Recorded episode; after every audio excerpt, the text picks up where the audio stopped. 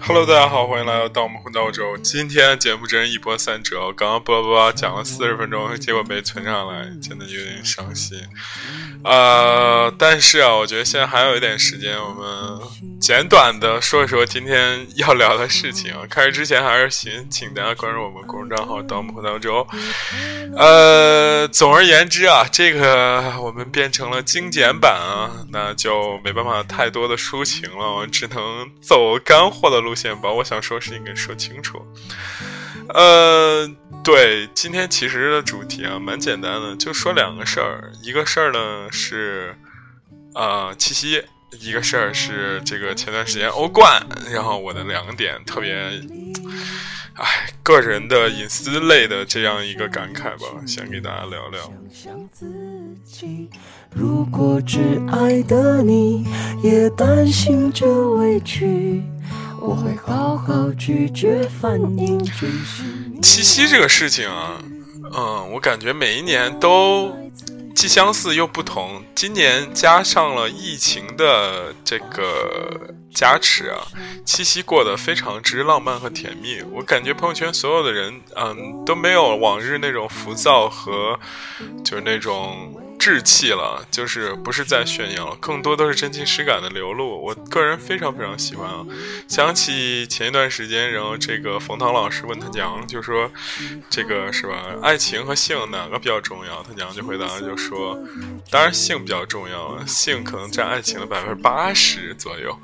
我在想，哎，这个浪漫气息一定会有非常多，就是那种甜蜜的故事，是吧？但是呢？我今天想要说的不是这个，嗯，哎呦，想要把京剧说完，真的就是非常紧凑的一件事情。我想说的是什么？我那天在想一个事情，我说，为什么就每到情人节，我们都会讨论一个话题，就是为什么情人节好像反而分手率会比较高，这样一件事情。然后我那天仔细思考了一下这个问题，哇，情人节分手率反而高，最最重要的一个原因，我那天得出了一个很尴尬的结论，我觉得可能情人节这个事儿啊，或者是七夕啊这个事情啊，太过的怎么说，是一个政治正确的事情。嗯嗯，对，what 政治正确？为什么扯到这上面了呢？我就说，其实啊，在很多情况下，我们会对七夕这样的节日有很多憧憬。这种憧憬啊，某种程度来说，就是一个条条框框的一个束缚。比方说啊，七夕我想收到花，收收到男朋友的礼物，收到一个浪漫的晚餐，收到无数的祝福，等等等等等等。当你有这种期待的时候啊，那你就是把政治正确给这个东西给自己构建了出来。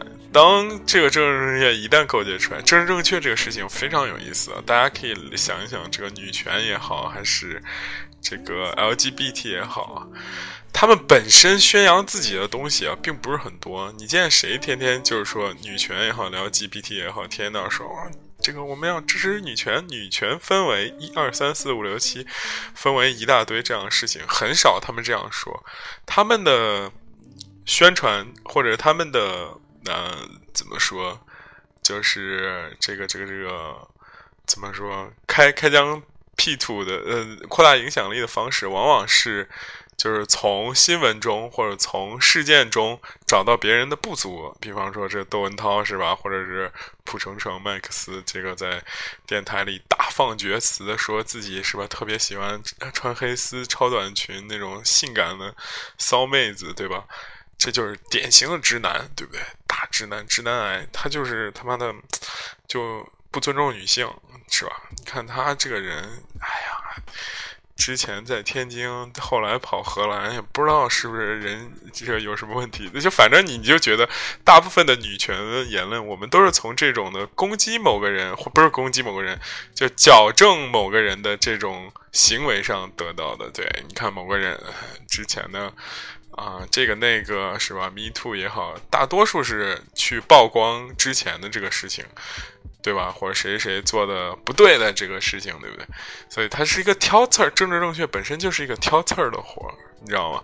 哎，你看这个你做的不对啊，我可是道德制高点的，我现在把衣服全脱光，你也不能怎么着我，我就是乐意，这就是老娘的自由，对不对？是吧？这同性恋就是说我就是要是吧，这个那个是吧？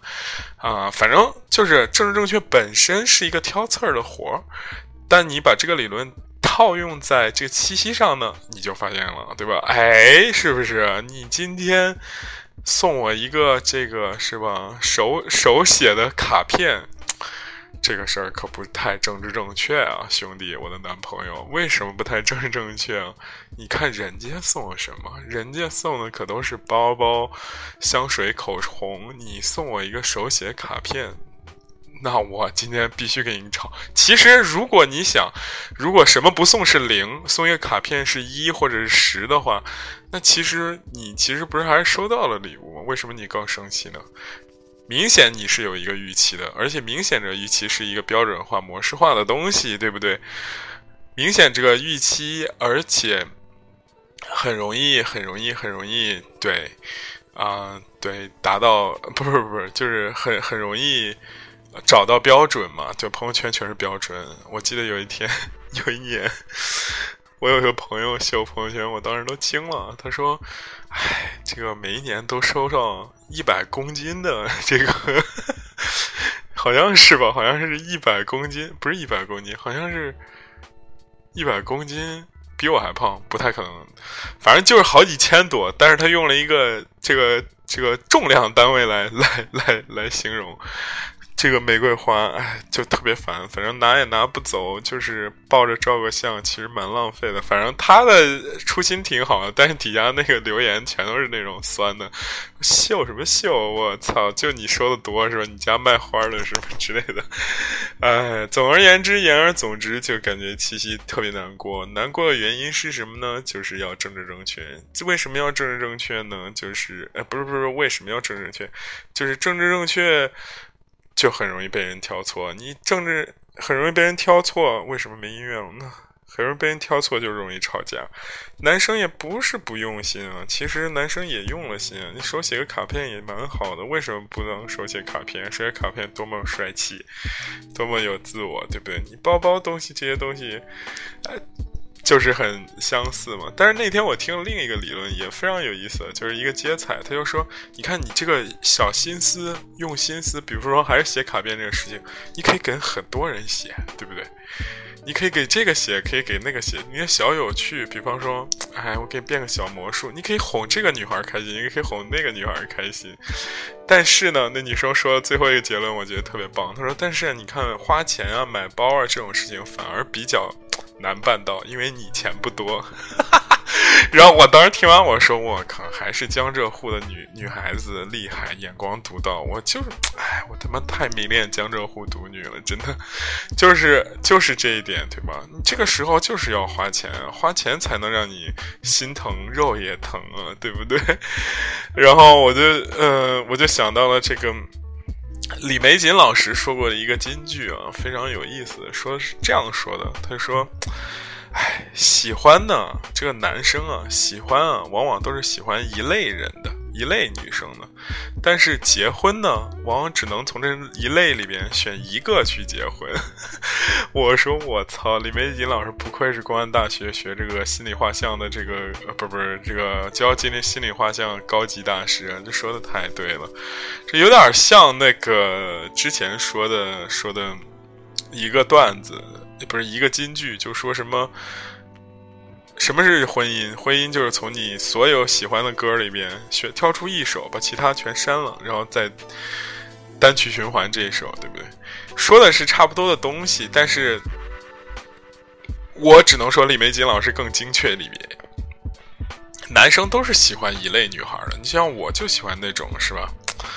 大长腿，就是大波浪，长头发，是吧？然后就是对。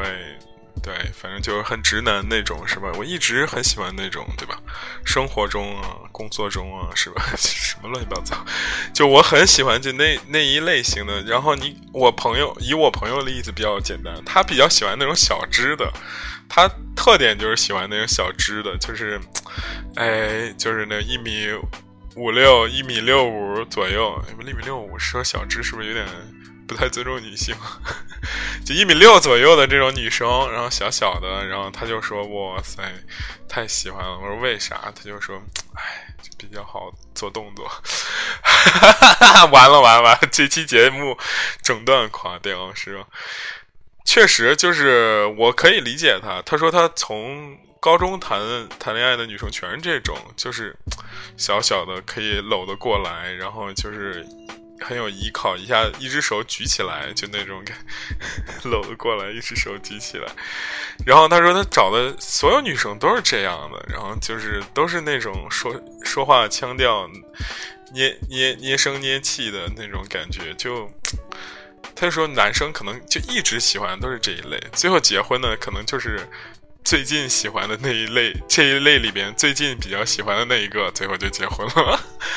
然后，既然如此啊，你看，男生既然都是喜欢这一类人的，那你怎么？所以你那些小心思啊，这些东西啊，小感动啊，这些东西啊，其实玩的也都差不多。所以人家这江江浙沪接彩的女生是说的是对的，但是花钱这事儿可不是你能给一类人都花钱。你要真有实力给一类人都花钱的话，那其实某种程度上你也不用谈论这个喜欢和热爱以及婚姻这种比较艰深的话题了，对不对？我们就是王思聪嘛，对不对？所以说，这个到这个个节日啊。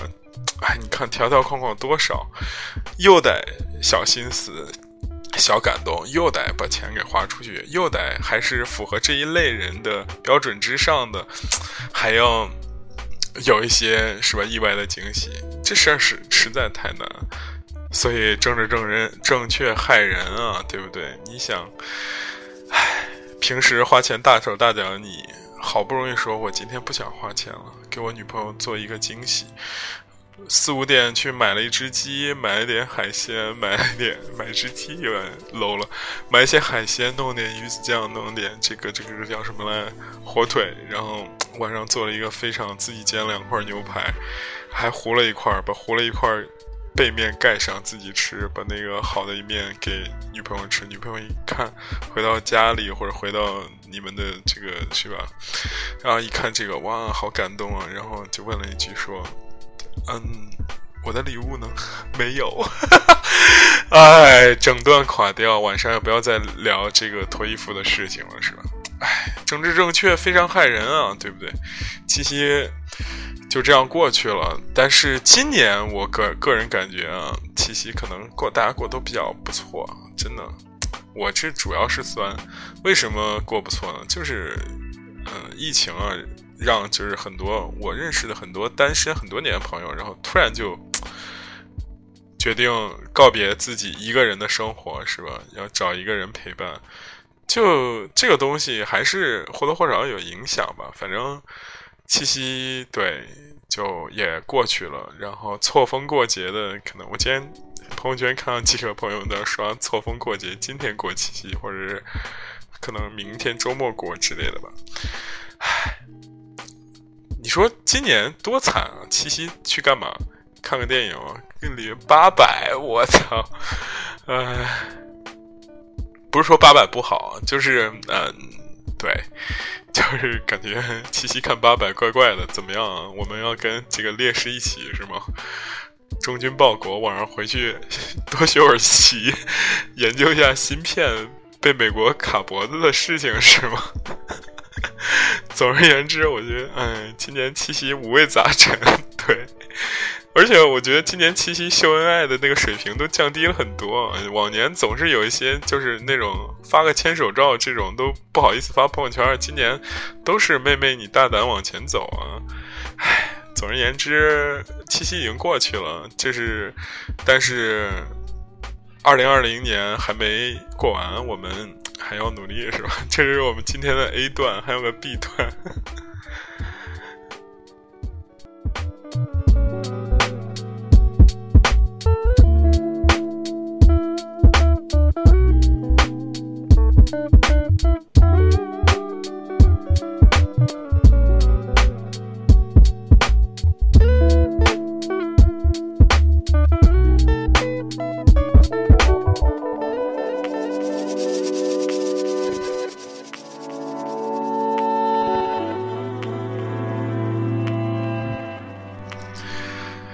当代人，我觉得最大休息回来啊。当代人，我觉得最大的困境是，呃，一定要找到合适频率的人吧。我觉得，因为有很多人对于感情来说，嗯，就很复杂，它有很多维的维度。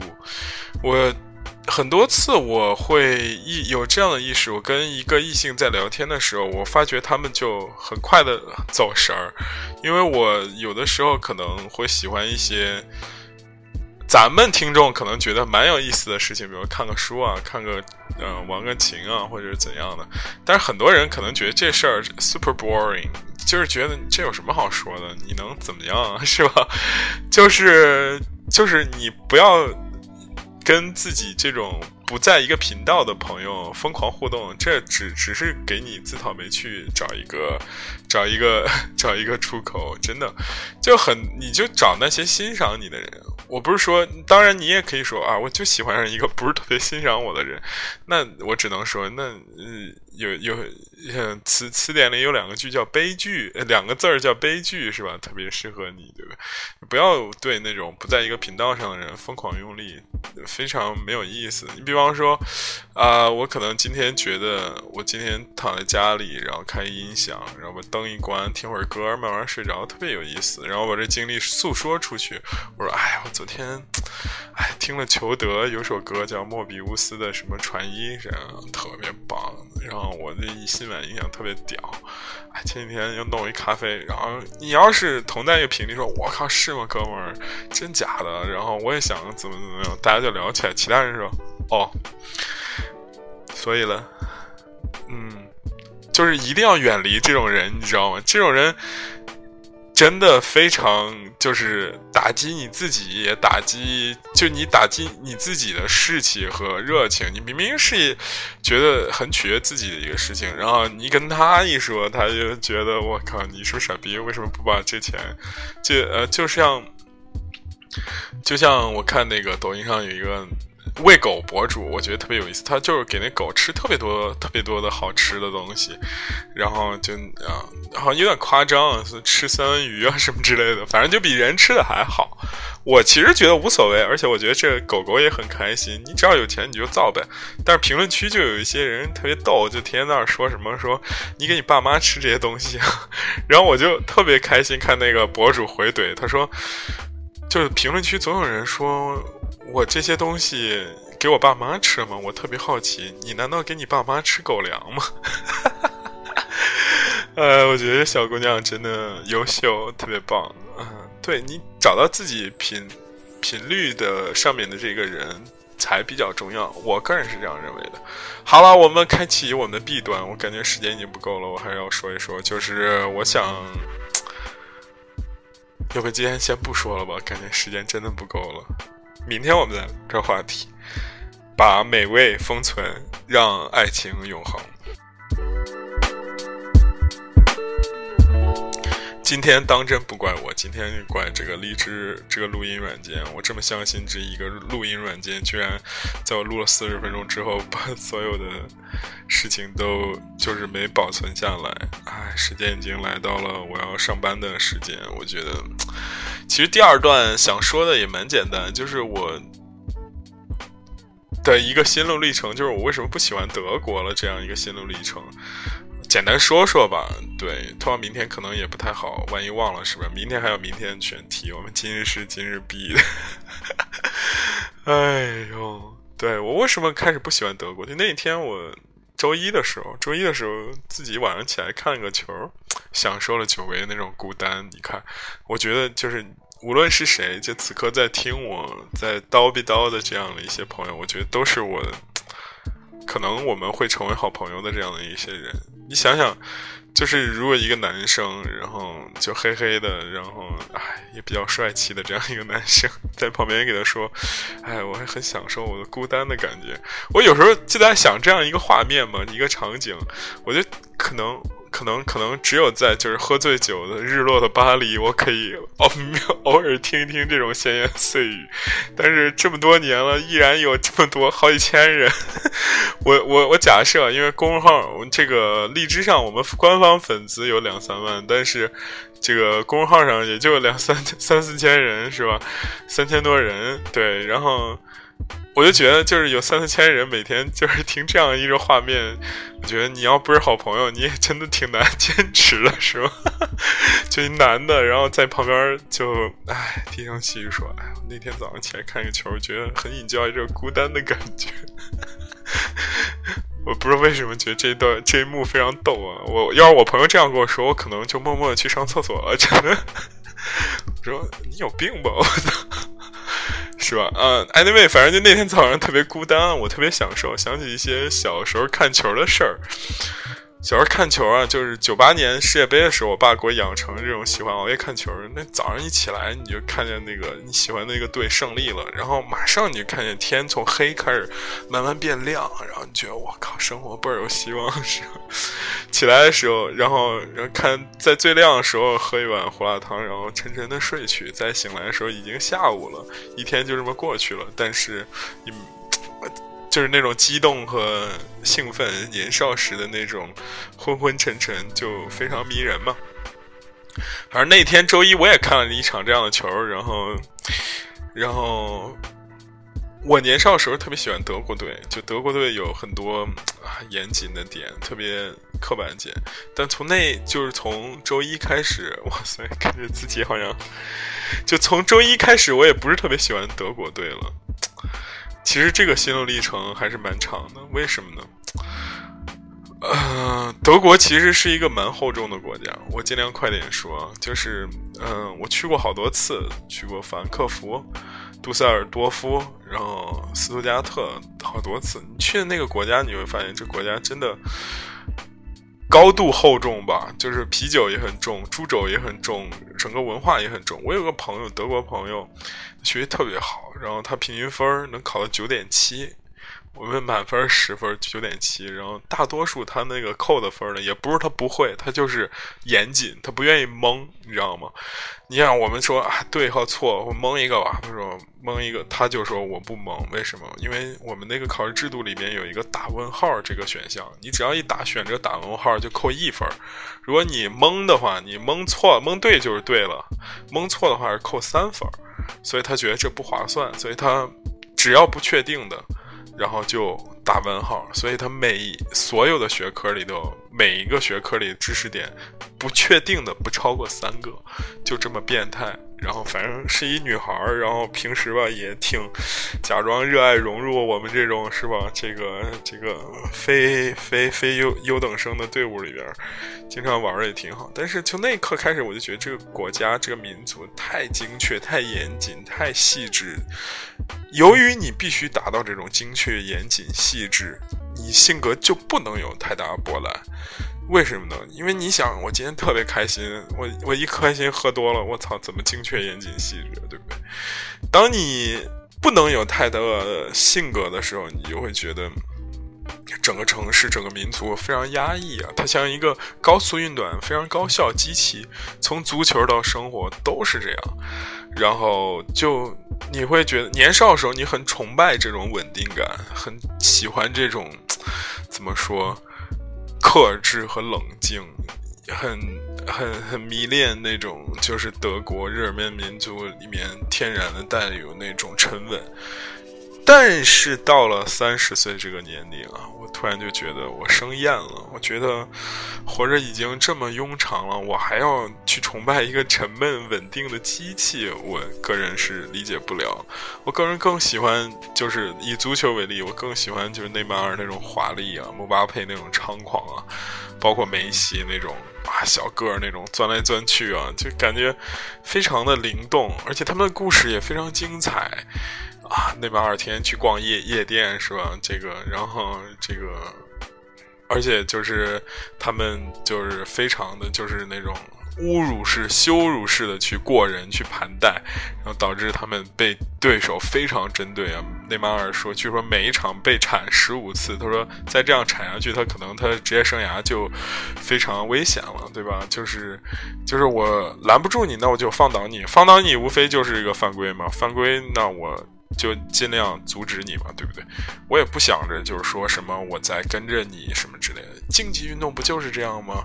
充满着锋利，充满着这种 怎么说玩世不恭、骄傲与天赋的这种才华横溢的这种泄露，这样多有魅力啊！而另一边，你看到是一个就是阿尔法狗一样的，他把机关算尽，所有东西都。弄得特别缜密，他用一个最优的策略，他不给你玩这些技术华丽的这种东西，他用丰富的冲击力、充沛的体力。你看那个周一的欧冠的拜仁慕尼黑，拜仁慕尼黑当然代表不了德国，他是德甲一个球队，但是他球员有很多外国，但是他整个气质就非常德国，就是给你。冲来冲去，然后把速度带起来，然后哇塞，就那种年轻的小朋友一下把这几个这个中年巨星给累得够呛。反正最后终于也失误进了个球吧。反正，唉，就是那一刻开始，我就不是特别喜欢德国了。我就觉得这个太沉闷了。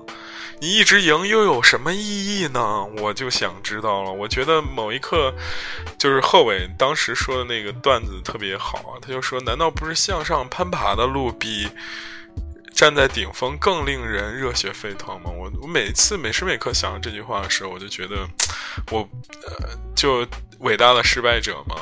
我觉得你像李宗伟啊，羽毛球上的李宗伟啊，然后呃，篮球上面的姚明啊。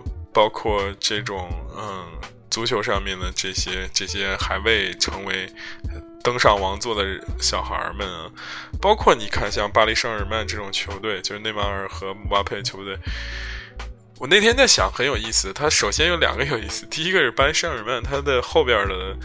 呃，主要经济来源是卡塔尔财团，卡塔尔财团几乎占这个球队百分之七十的这个比例。他其实人家说卡塔尔的这个国家队什么之类的，反正也挺有意思的，就门面队伍嘛。然后呢？就是它最大特点就是金元足球，金元足球是什么？就是砸钱，我砸钱弄出一个航航空母舰、银河战舰这种感觉。我要是这个世界上最好的三个这个攻击手，这个迪马利奥、姆巴佩、内马尔都在我这学这个球队。我这个球队就是打破了以前的记录，多少年没进过欧冠决赛了，真是。但是我这个钱一划到位，立马就进了，对不对？非常厉害。然后就是非常极致嘛，我觉得这种肆意妄为有的时候非常有魅力啊，是吧？你看，就是后台有很多朋友就说：“哎，那麦克斯教我怎么变成渣女，怎么变成绿茶。”我告诉你，你首先你得观念得变，是吧？你不能欣赏那种好好人，你得先自己就是得喜欢这种东西才行，这种非常有个性的东西才行。你不能说：“哎呀，这个晚上去哪儿吃啊？” 是吧？不能这样，就是说晚上我不吃饭了，我决决定一年晚上不吃饭了。这你可能有的有可能成为一个渣女或者绿茶，对不对？你个性首先得先出来，让人觉得就是你不太一样，这才行，对吧？你很稳定的保持一个很正经的样子，那你就对完成这个像德国这样登顶就好了，对吧？总而言之，言而总之，我是终于不热不爱德国了，不热爱他，在那些年那个段子，青岛下水道。堵了，然后是德国公司二十年前、几十年前造的，然后给打电话，人家还说：“哎，那旁边有一地方有一那个螺丝包，我们这个是吧？给你们留了，这已经弄了五十多年了，你们去找一下吧。一找，哎，还真有一螺丝包，是吧？我不热爱这样的故事，也不热爱就是德国男人那种刻板。”据说德国有一电话亭，左边恶搞嘛，左边画一个男厕所的男的男生的标志，右边画一个女厕所女的标志。然后那电话亭在早年间打电话的时候，这男的这个标志上面后面排了一溜队，是吧？我不热爱这样的故事了，我觉得，唉，哎，德国有没有性格？当然有性格。你可以看看柏林的死飞玩死飞赛车的人，可以看看柏林那种地下重金属乐团。这这民族是非常厚重哥特感的那种感觉，但是他们。被自己所困住了吧？感觉整体来说，我个人感觉非常压抑啊。OK，这就是今天想要说的两条新闻，这已经第二遍录了。希望大家可以关注我们公众账号，并且点赞转发，谢谢支持，谢谢谢谢谢谢，拜谢。